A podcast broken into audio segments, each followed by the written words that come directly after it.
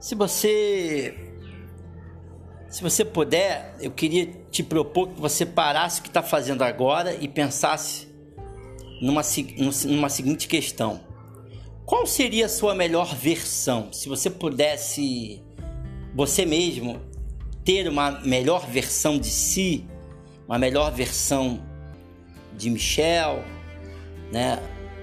uma melhor versão de, de, de Letícia, uma melhor versão do Digão, uma melhor versão do, do Hugo, uma, uma melhor versão da Carla, do Ediel. Enfim, se você pudesse ter a sua melhor versão, como seria, na sua opinião, essa melhor versão de si? Já parou para pensar?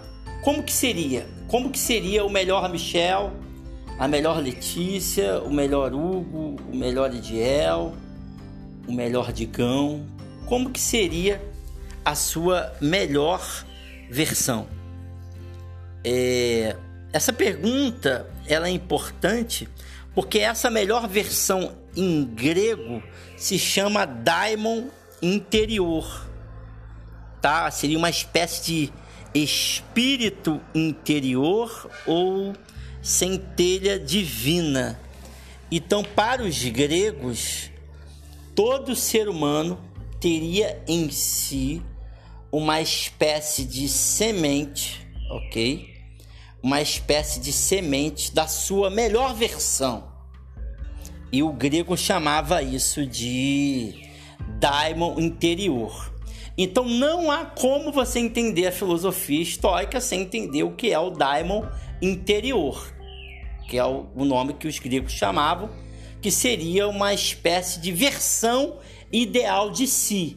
Você e todo ser humano, sem exceção, tem dentro de si uma versão ideal de si mesmo. É como se fosse uma sementinha que a natureza colocou dentro de todo ser humano. E essa sementinha é o que? É uma versão ideal de si. É uma capacidade para que você exerça o melhor de si.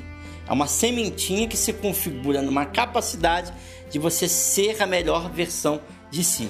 Isso se chama Daimon interior. É isso, por hoje é só.